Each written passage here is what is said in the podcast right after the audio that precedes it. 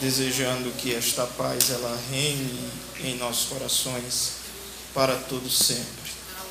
Meus irmãos, eu quero já de antemão pedir que os irmãos achem o texto de Mateus 6:10, por favor.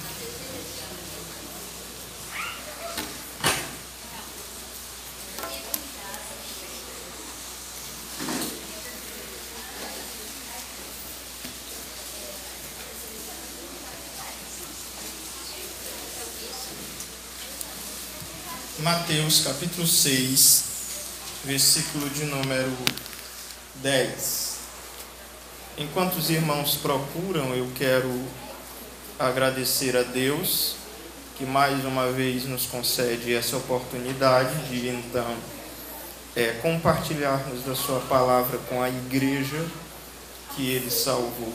E aqui novamente é uma alegria poder participar desse culto. Quero agradecer a irmã Rafaela, acertei. Sou muito ruim, irmão, por ser convidado há, algum, há, alguns dias né, nós conseguimos chegar para a glória de Deus com a ajuda dele. Eu quero louvar a Deus pela vida dos jovens. Deus abençoe nesse ano que vem, como ele tem abençoado, mesmo nesse ano complicado foi 2020.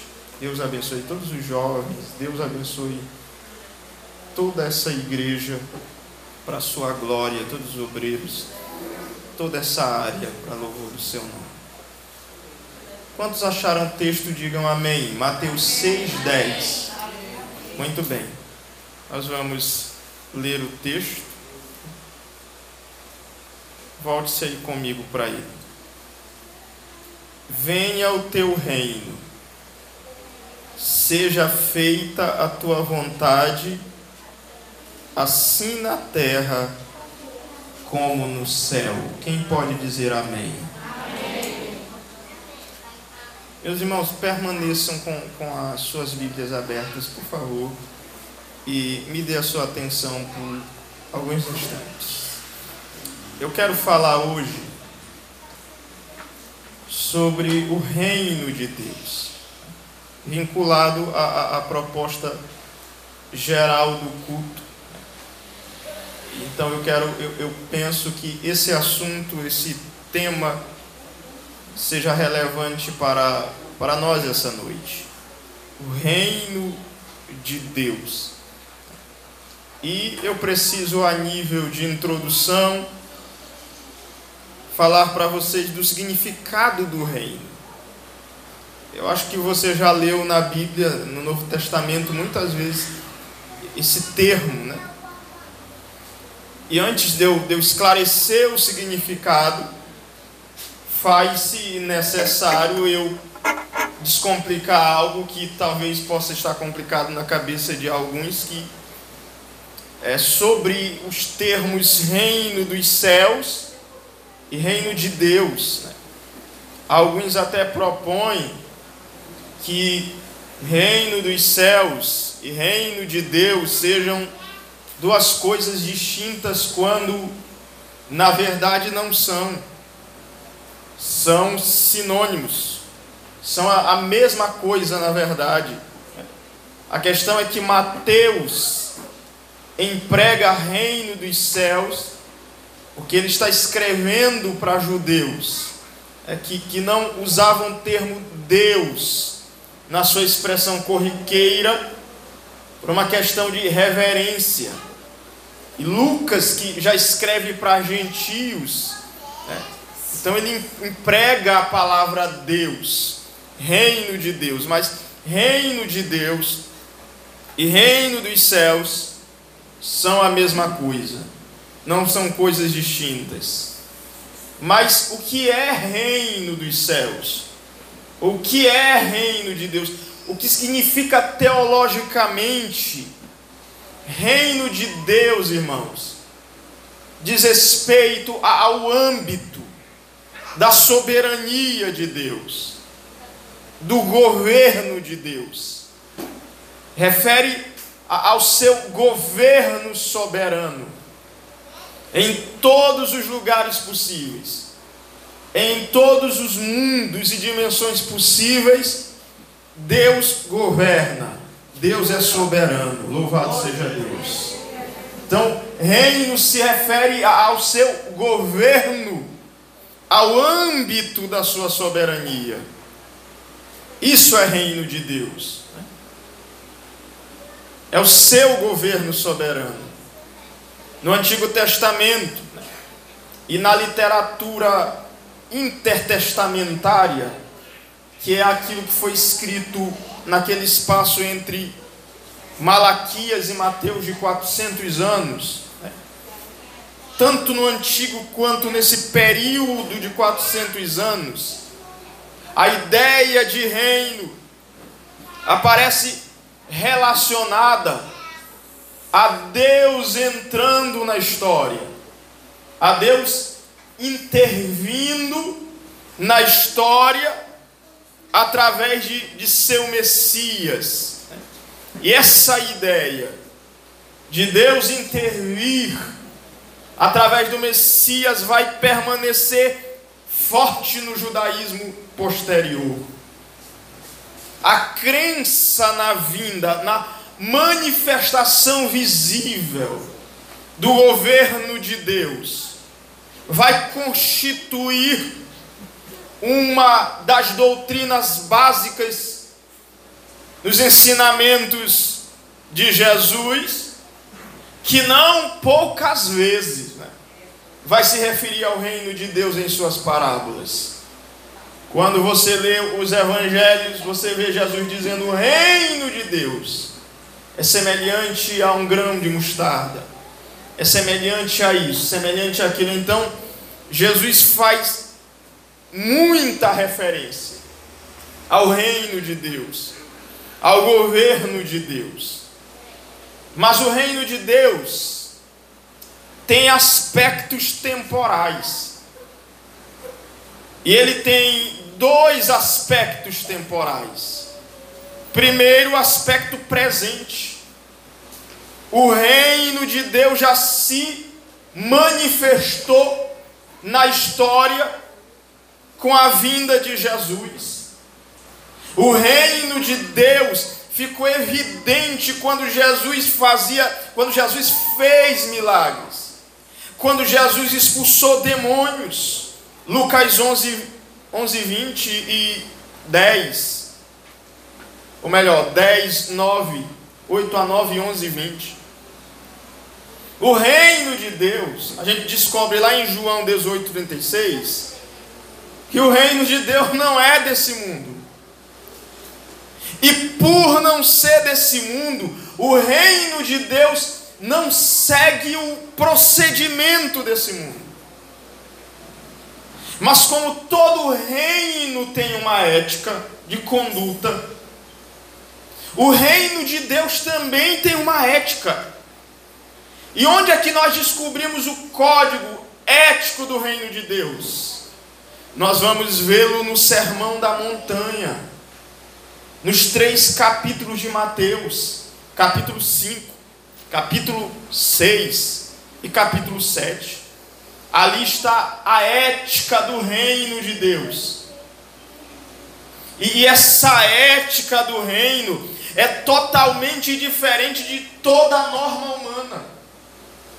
Aliás, a ética do reino que Jesus apresenta no Sermão da Montanha não pode ser aplicada a nenhuma sociedade civil. Sempre fracassarão. Só é possível, irmãos, viver a ética do reino graças ao amor soberano de Deus pelo seu povo e pela vivência entre pessoas que compartilham a mesma visão do reino. E o que é que isso tem a ver comigo? Você pode perguntar, né? O que é que tudo isso, todas essas definições, tem a ver comigo? Tem muito a ver. Mas antes, deixa eu falar do aspecto futuro do reino. Nós somos informados na Bíblia, em Mateus 13, 31 a 32, que o início do reino é pequeno. Contudo, apesar das dificuldades provocadas pelo diabo e seus demônios, esse reino de Deus que já se manifestou terá um final glorioso com a vinda de Jesus de Nazaré. Após a grande tribulação, né? Desaparecerão, desaparecerá então o domínio do diabo sobre o mundo. Acontecerá a ressurreição, a o castigo eterno dos condenados e a recompensa daqueles que foram salvos pelo sangue de Jesus de Nazaré. O reino de Deus vai triunfar no final. E eu volto à pergunta: o que que isso tem a ver conosco? Você é um discípulo de Jesus. Você se diz ser seguidor de Jesus. E por falar nisso, já que eu estou diante da igreja, eu tenho que dizer-lhes que a igreja não é o reino. O reino é maior que a igreja.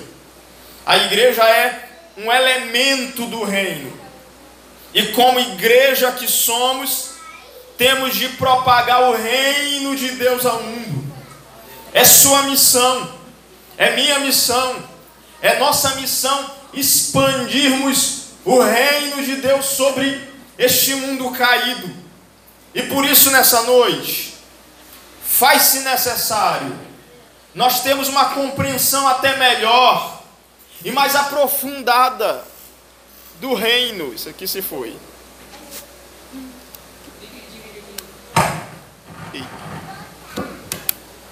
Ligar, desligar. Ei, ei. Ei. Pronto. Sim. Então, continuando. Eu, eu quero mostrar essa noite três coisas aqui que, que vão nos ajudar a nossa que vai ajudar a nossa visão do reino, nosso relacionamento no reino e a proclamação do reino. Quando nós lemos, a gente não precisa sair de Mateus. Quando nós lemos a Bíblia, nós descobrimos as condições para, para participação no reino de Deus. Por exemplo, abra sua Bíblia aí comigo em Mateus capítulo, por isso marque o texto inicial, esse que você está, marque, dobre a folha e vá comigo para Mateus, capítulo de número 3, versículos 1 e 2, por favor. Mateus 3, 1 e 2. Nos diz assim: Naqueles dias, João Batista apareceu no deserto da Judéia e começou a anunciar a seguinte mensagem. Ele diz assim: Arrependam-se, pois o reino dos céus está próximo.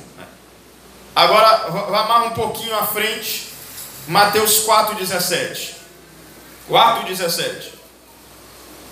Diz assim: Desde então, começou Jesus a pregar e a dizer: O que, que ele dizia? arrependam-se, porque chegou o reino dos céus. Aqui há, existem algumas coisas a serem ditas. A primeira condição para a participação no reino exposta aqui é arrependimento. Arrependimento.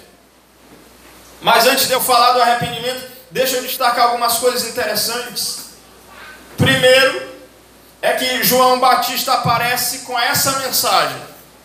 Ele é o arauto. E ele diz o que? Arrependo-se. Depois, Jesus aparece com a mesma mensagem. Arrependam-se. Dois pregadores diferentes, mas pregando a mesma mensagem. E eu quero dizer essa noite que pregador de Deus não tem o direito de mudar a mensagem, porque a mensagem é de Deus e não dele. Louvado seja Deus. A segunda coisa está no próprio texto.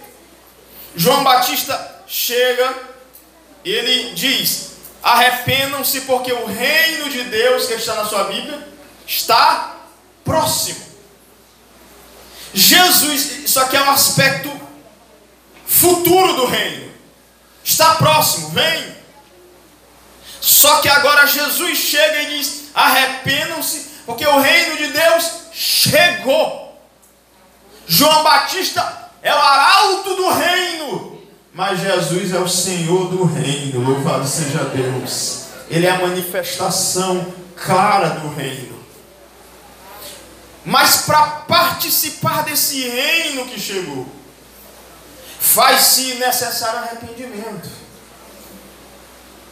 E o que é arrependimento? Eu quero dizer que arrependimento não é remorso. Aliás, arrependimento é algo mais intelectual do que emocional apenas, sentimental. Arrependimento é metanoia. Arrependimento é mudança de pensamento, mudança de mente. Isso é arrependimento. Nós agimos de acordo com o que pensamos. Os nossos pensamentos ditam as nossas ações. Aliás, é até mito dizer que nós agimos sem pensar. Nós sempre agimos pensando, a gente só não pensa direito em certas ações. Né? A gente se pensa em fazer. Porque os nossos pensamentos movem nossas ações. E os nossos pensamentos são na nossa mente. E por que arrependimento é mudança de mente? Deixe eu lhes mostrar um homem um exemplo muito claro na Bíblia. Paulo de Tarso. Na mente de Paulo, Jesus era um impostor. Jesus era um herege. O pensamento de Paulo era esse sobre Jesus. O pensamento de Paulo, na mente de Paulo, todos os seguidores de Jesus eram uma ameaça, impostores, bandidos que deveriam ser presos e ser destruídos. E esse pensamento é quem move, melhor, é o que move as ações de Paulo.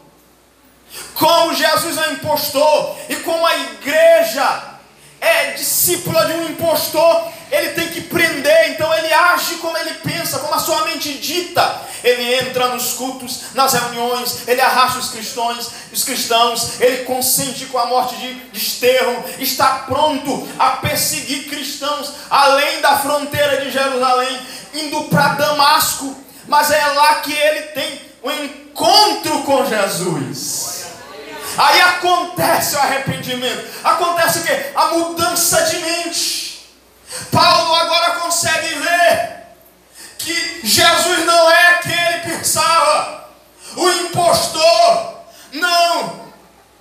E Paulo consegue ver que a igreja que ele perseguia não era uma instituição humana e falsa e destrutível. De forma que, quando ele chega a Damasco, a Bíblia diz que ele começa a pregar que Jesus era o Cristo. Louvado seja Deus. O arrependimento. A ação mudou.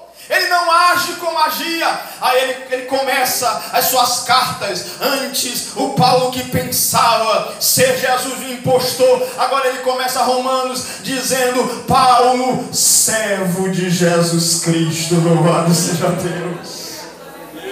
Arrependimento é mudança de mente, meu irmão. É o camarada agora agir, isso vai levá-lo a agir diferente. Você está no pecado e na sua mente aquilo não é ruim, aquilo é prazeroso, aquilo é bom, aquilo, aquilo lhe favorece, porque você, seu coração está entenebrecido pelas trevas do pecado e você não consegue enxergar, mas o Espírito Santo vem, ilumina sua mente, abre seus olhos tira a surdez de seus ouvidos e você consegue enxergar o quão o pecado é maligno, o quão tudo que você está vivendo é maligno e você consegue enxergar quanto Deus é maravilhoso, o quanto Jesus é o Salvador.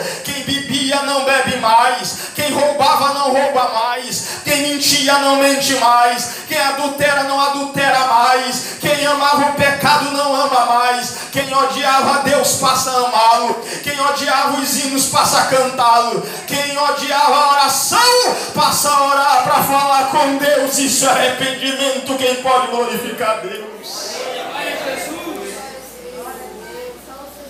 Arrependimento não é aquela tristeza. Meu Deus. Aquele momento emocional do hino que a gente chora, que não é errado, mas também pode ser suspeito. Arrependimento é a mudança de mente que vai gerar mudança de ação. E eu pensando aqui nesse, nesse texto, é interessante essa proclamação. E a pergunta que eu faço para você, meu irmão, é: não é se você já, já trocou de roupa meramente. Não é se, se você simplesmente já trocou de hábitos. A pergunta que eu faço é: você se arrependeu? Porque você faz parte de uma congregação, mas eu estou falando de um requisito para participar do reino. E a pergunta que eu faço é: você já se arrependeu? Já houve mudança de mente? Essa é a pergunta. E por que eu tenho que me arrepender? Porque o reino está próximo. E a vida do homem no pecado não condiz com o reino. Vai na contramão do reino. Afasta-se do reino. Aliás, me escute: o pecado é um ato de rebelião contra o reino.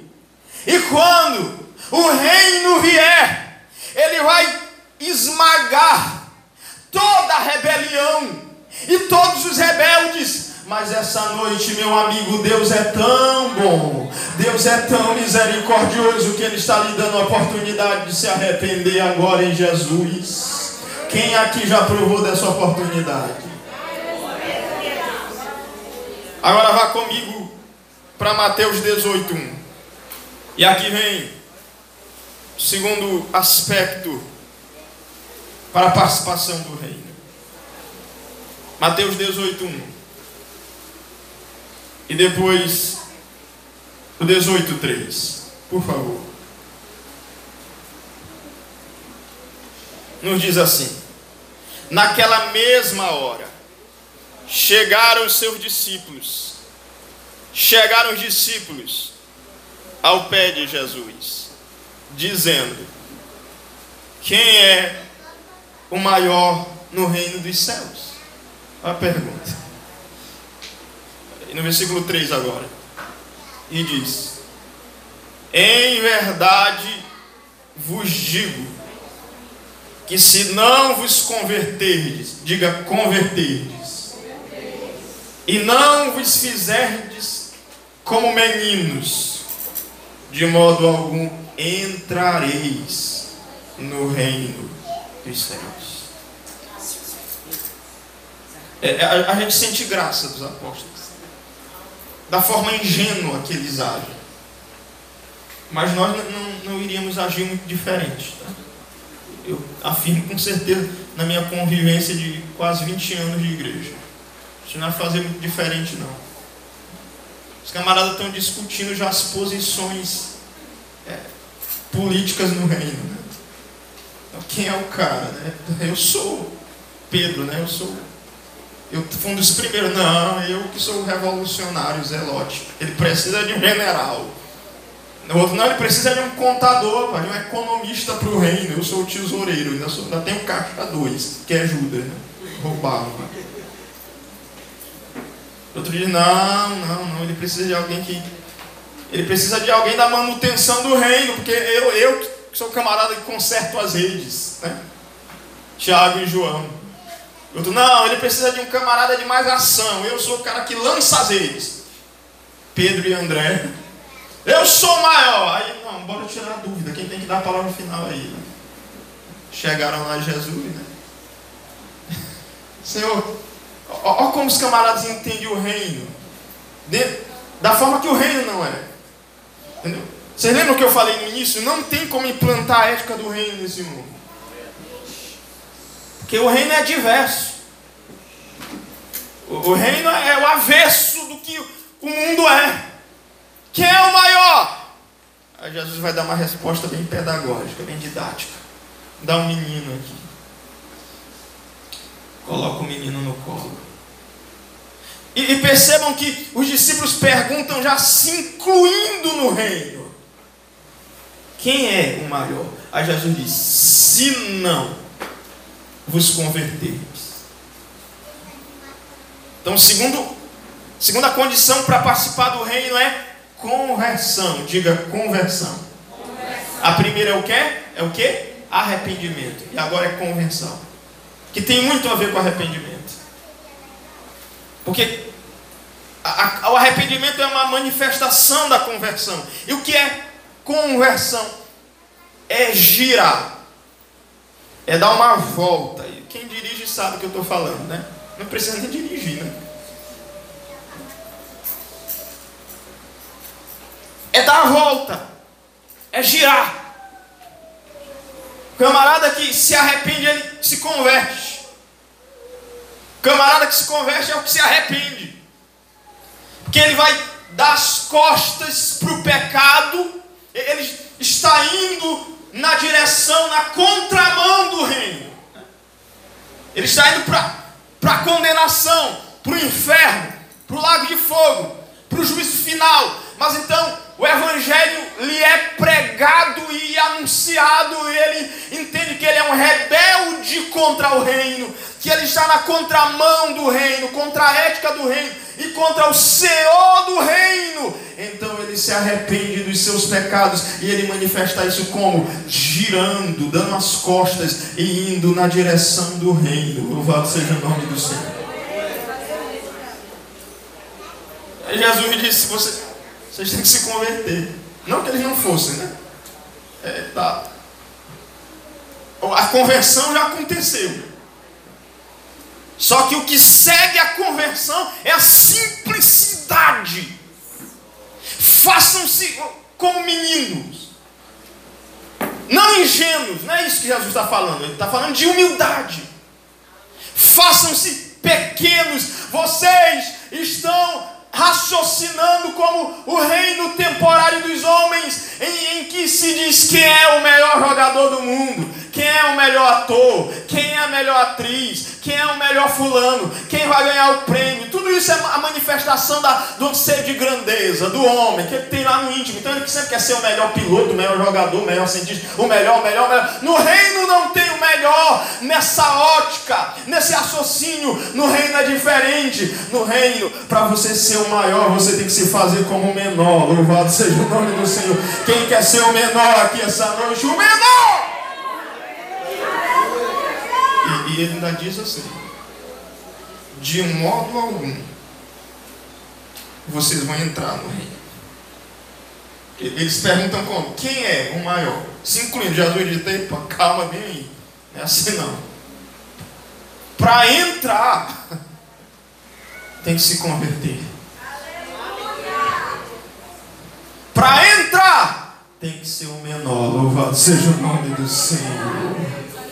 Meu irmão, se você estava com um sentimento de grandeza, de destaque, achando que o mundo gira em torno dos seus sentimentos, das suas ideias e dos seus pensamentos, fique sabendo que o maior no reino é Jesus Cristo de Nazaré.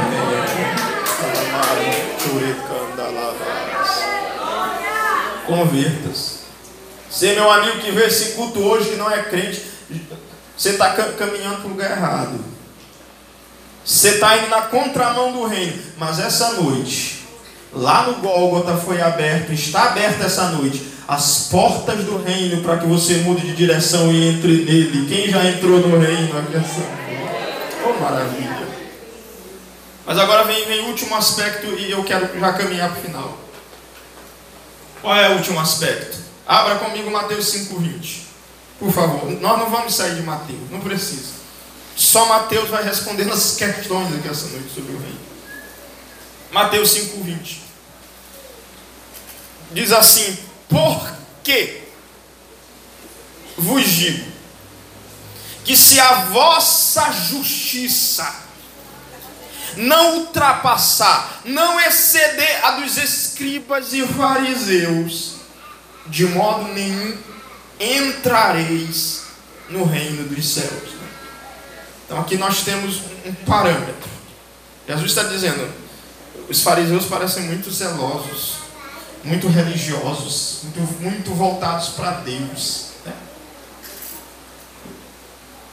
Mas eu vou mostrar para vocês quem são os fariseus. Aí Jesus vai fazer a medida. Se a justiça de vocês não ultrapassar a deles, vocês não vão entrar no reino. Eles, eles já estão fora. Nunca entraram. Essa justiça deles aí coloca eles muito longe. Mas o que é essa justiça? É, essa é a pergunta. O que significa justiça aqui? Do que é que Jesus está falando? A resposta está mais lá na frente. Mateus 7, 21. Vamos lá, por favor. Mateus 7, 21 vai responder de que, que Jesus está falando. Ele diz assim, isso aqui é muito forte. Na conclusão do sermão sobre a ética do reino, ele diz: Nem todo o que me diz Senhor, Senhor, como os fariseus faziam, entrará no reino dos céus. Então, então não adianta ser só expressão verbal, não diz muita coisa. Ele completa, mas, agora a gente vai saber o que é justiça. Aquele que faz a vontade do meu Pai que está nos céus. Louvado seja Deus. Então a gente pode fazer uma conexão agora.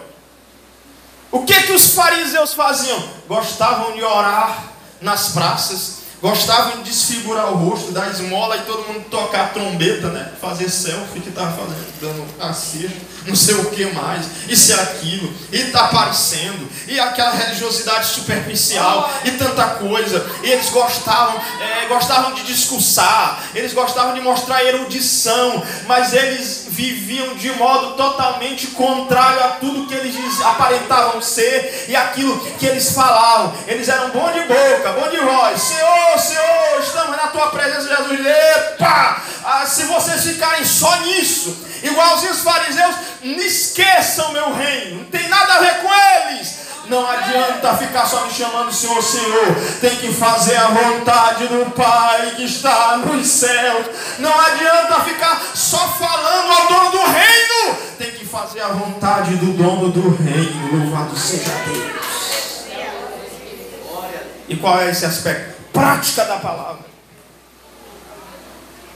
Quem participa do reino vive de acordo com a ética do reino pratica a ética do reino.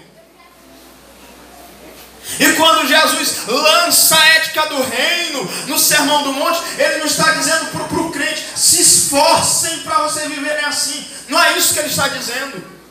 Ele está dizendo: isso aqui é como vive um participante do reino. Se alguém faz parte do reino, ele vai ser tudo isso aqui que eu estou falando.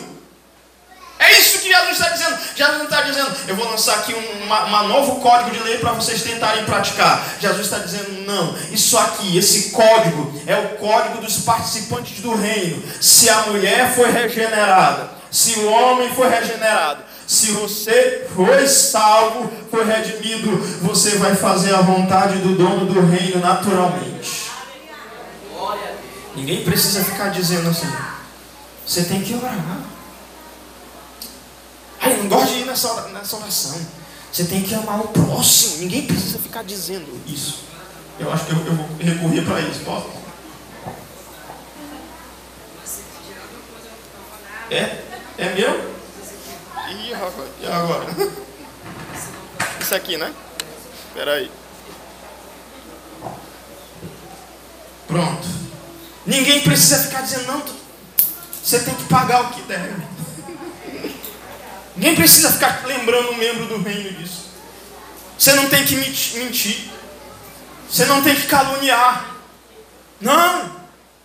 Você tem que amar seu irmão da igreja que não concorda com as suas opiniões, que não pensa que nem você. Ninguém precisa ficar te forçando a nada você já foi lavado pelo sangue, você já foi regenerado, você já está no reino, você vai fazer a vontade do dono do reino, porque o reino é dele e o código é dele. Não seja um fariseu, não seja um escriba que sabe muito, mas não faz nada, que discursa muito bem, mas é o primeiro a fugir quando o barco está afundando que diz: a igreja tem que fazer isso, mas quando pergunta, onde pergunta, cadê suas mãos para ajudar a fazer, elas estão escondidas dentro do bolso, atrás das costas. Não, o membro do reino é aquele que fala pouco, mas ele pratica o que Deus quer que ele pratique. Louvado seja. Em segundo lugar, penúltimo, o reino de Deus na Bíblia também é apresentado como promessa. Primeiro eu apresentei os aspectos para a participação dele. Mas o reino também é uma promessa. E é uma promessa para quem? Mateus 5,3. Se você quiser ir lá comigo. É uma promessa para quem? Diz assim, Mateus 5,3. Bem-aventurados os pobres de espírito, porque deles é o reino dos céus. Isso aqui, é, isso aqui é muito lindo, porque existem duas palavras para pobre na Bíblia, palavras gregas. Né? Tem aquele pobre que, que é eu, né? Inclusive, se você quiser me emprestar 100, 200, eu estou pobre. Né? Mas que pobre é esse que já está pedindo a nota mais alta, né? Mas aquele pobre que trabalha, né? Que tem como se manter, tem, tem de onde tirar. Só que o pobre aqui não é esse pobre. Esse pobre aqui refere-se a alguém miserável, ao mendigo, que não tem nada, que, que depende de outros. Depende que alguém lhe sustente, que alguém lhe dê. É o camarada que está zerado. Eu acho que é eu aqui, né? Eu estou até me vendo, zerado mesmo. Então acabou, não, não tem para ele. Esse é o pobre. E é, mas o mundo nunca vai gostar de, desse tipo de coisa. Como é que é feliz alguém que é pobre? Alguém que, que, que depende de outro. Isso aqui é um sentido espiritual, tá bom? Espiritual.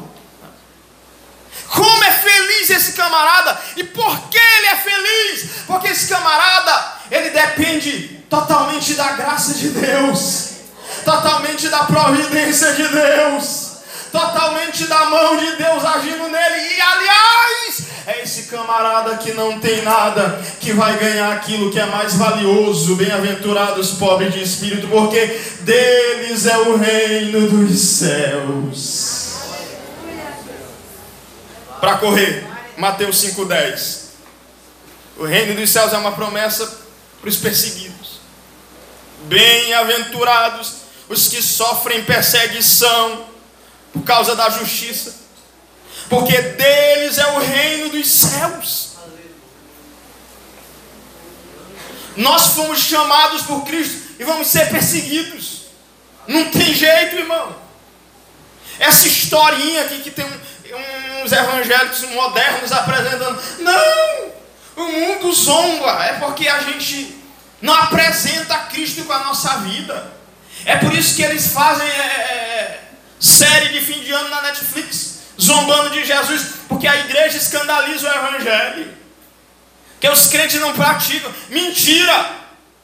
Isso é a pior, a pior mentira que inventaram. De quanto mais parecido com Jesus você for, mais o mundo vai te compreender, mais vai te aceitar. Isso é mentira. Quanto mais Jesus foi Jesus, quanto mais ele viveu a risca o reino neste mundo, mais rápido eles colocaram Jesus numa cruz, odiaram, rejeitaram. Quanto mais você, meu irmão, e aqui está uma decisão que você tem que tomar.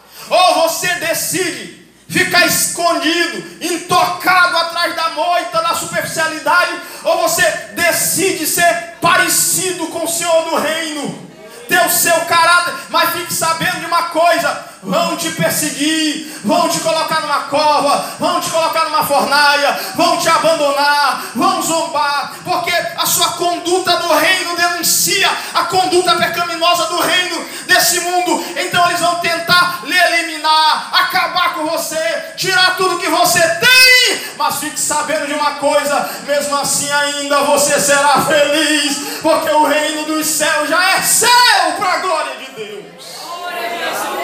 Seja perseguido não porque você é um fofoqueiro.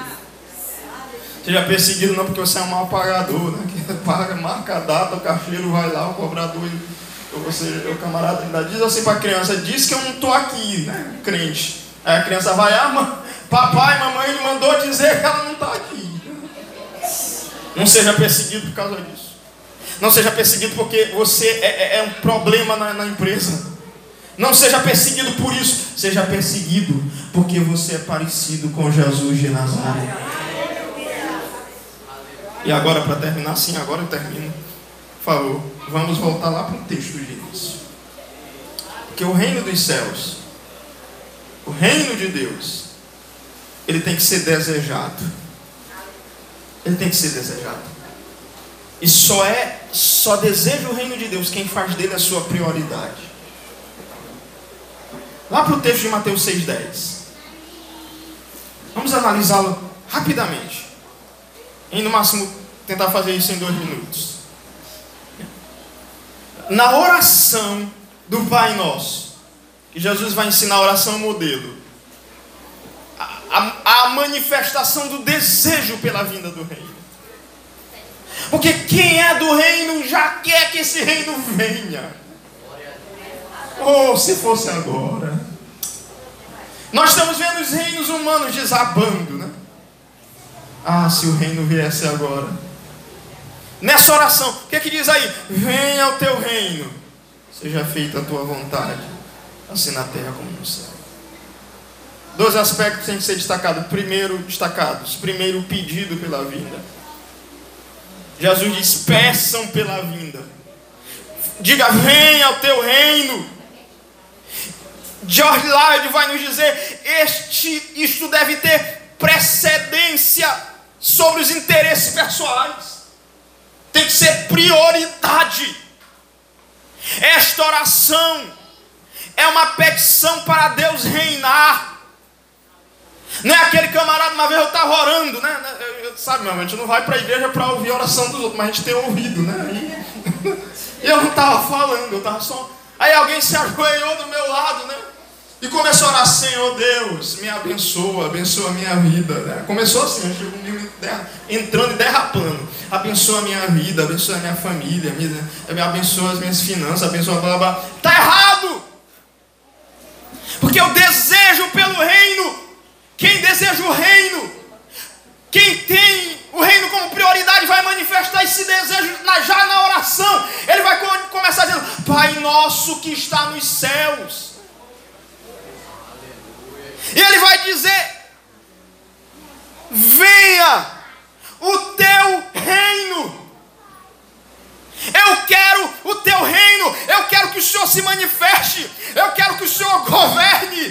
Tudo está desabando, pandemia está fazendo o mundo desabar, economia está desabando, vai piorar e vai piorar muito, mas o verdadeiro cristão, no meio do caos e da tempestade, ele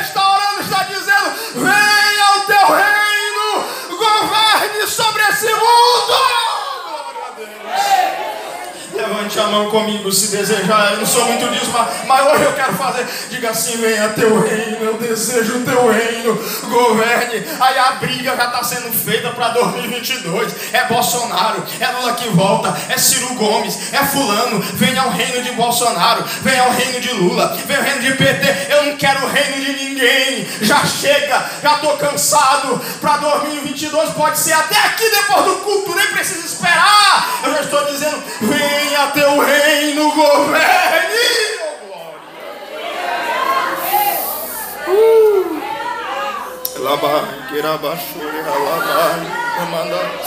Ore e diga: Venha teu reino, venha. Mas para esse reino vir, evangelize pregue. Faça o reino se expandir aos corações. Mas a pessoa que pede o reino, é uma pessoa que deseja o governo de Deus. Seja feita a tua vontade, assim na terra como no céu. A oração está dizendo: no céu, os mais sublimes seres são, são curvados para a tua vontade. E o desejo do crente é que a vontade, que o governo de Deus seja manifesto nesse mundo.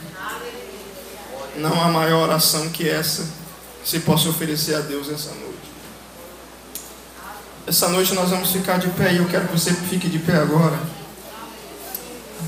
Mas fique de pé com o coração mesmo sincero. O reino é sua prioridade. Você vai fazer dessa oração agora uma oração pessoal. Você está dizendo, seja feita a tua vontade, governe Deus. Governe na vida do dirigente, Senhor. Governe na vida do pastor, governe na vida da irmã que dirige o culto, governe na vida dele. Não! Diga assim, ó. Diga para Deus, seja feita a tua vontade primeiro no meu coração, como é feita no céu.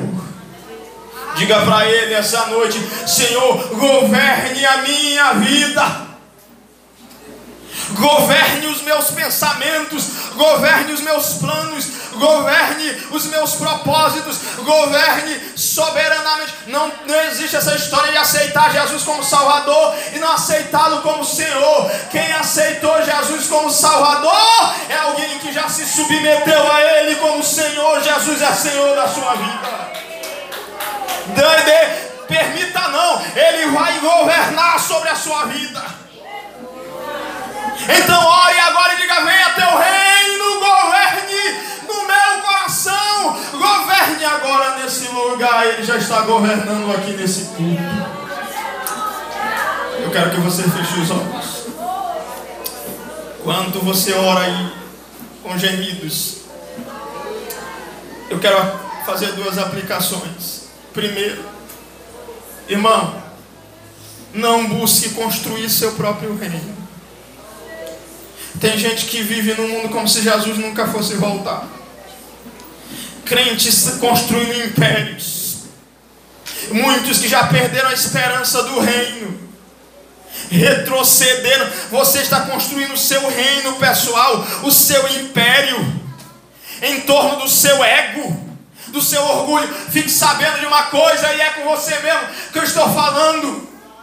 Em breve como diz o hino, esse rei desse reino glorioso, ele vem cavalgando sobre os montes, ele vem brilhando como o sol. Ele tem escrito na sua coxa: Rei dos Reis e Senhor dos Senhores. Uh, glória! Todos os reinos serão esmagados esmiuçados, destruídos, mas o reino dele não terá fim, seu trono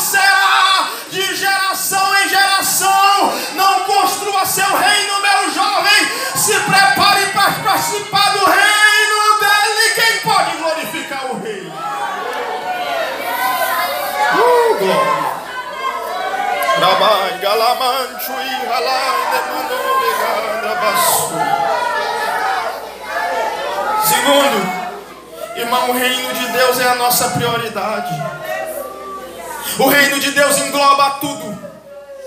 O governo de Deus engloba nosso trabalho, nossos estudos, nosso casamento, nosso lazer. Tudo em você deve ser uma extensão do reino. Não existe reino de Deus aqui no culto, amanhã reino do diabo na minha vida, no trabalho, lá em casa não. Deus reina aqui no culto, Deus reina amanhã no seu trabalho, Deus reina amanhã na sua casa, Deus reina amanhã no seu serviço, na sua rua, Deus reina. Sua vida é uma extensão do reino nesse mundo. Uh. Manifesta esse reino. Manifeste o reino na sua vida. E de olhos fechados, eu encerro esse sermão com as célebres e gloriosas palavras do Senhor em Mateus 6,33. Ele diz: Busquem em primeiro lugar o reino de Deus e a sua justiça e todas essas coisas lhe serão acrescentadas. Quem crê nessa palavra, levante a mão. Quem acredita? Quem crê? Você acredita nela, meu irmão? Você acredita no que Jesus disse? Busque em primeiro lugar o reino. Façam dele a prioridade, façam dele a extensão em toda a sua vida. Você crê? Senhor, eu preguei a tua palavra agora. Os teus servos acreditaram nela porque ela não saiu da, da, das minhas ideias, da minha imaginação, mas saiu da Bíblia, da Escritura. Somente as Escrituras aqui, Senhor, falam soberanamente. Estamos aqui, talvez alguns irmãos com, com a vida quebrada, deteriorada, destruída pelas dificuldades corriqueiras, pelo desânimo, pela frieza. Alguns, Senhor, com descomprometimento com o reino. Mas eu tenho certeza que o Espírito e a palavra estão agindo aqui essa noite o Espírito através dela. Nessa noite renovamos nossos votos de aliança com teu reino membros do reino, Senhor, e eu quero pedir para ti, meu Senhor, derrama sobre nós ou manifesta em nós nesse lugar uma atmosfera do reino sobre as nossas vidas. Antecipa um pouco mais a alegria vindoura do teu reino, o gozo, as línguas do reino, se Deus essa noite e nós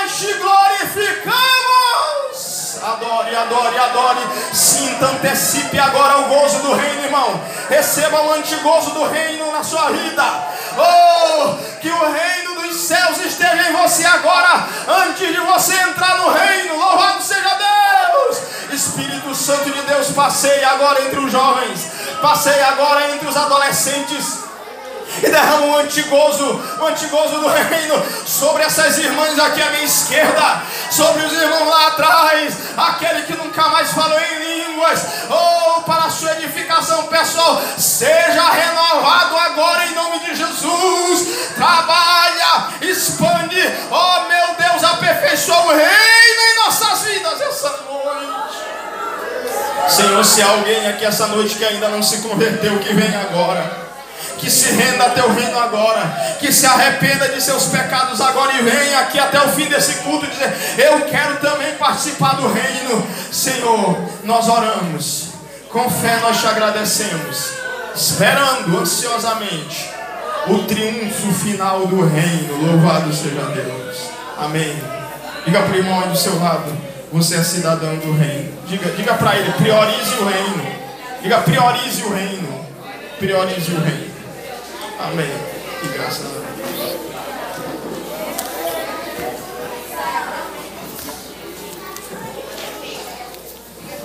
Amém. Deus. Nós queremos agradecer.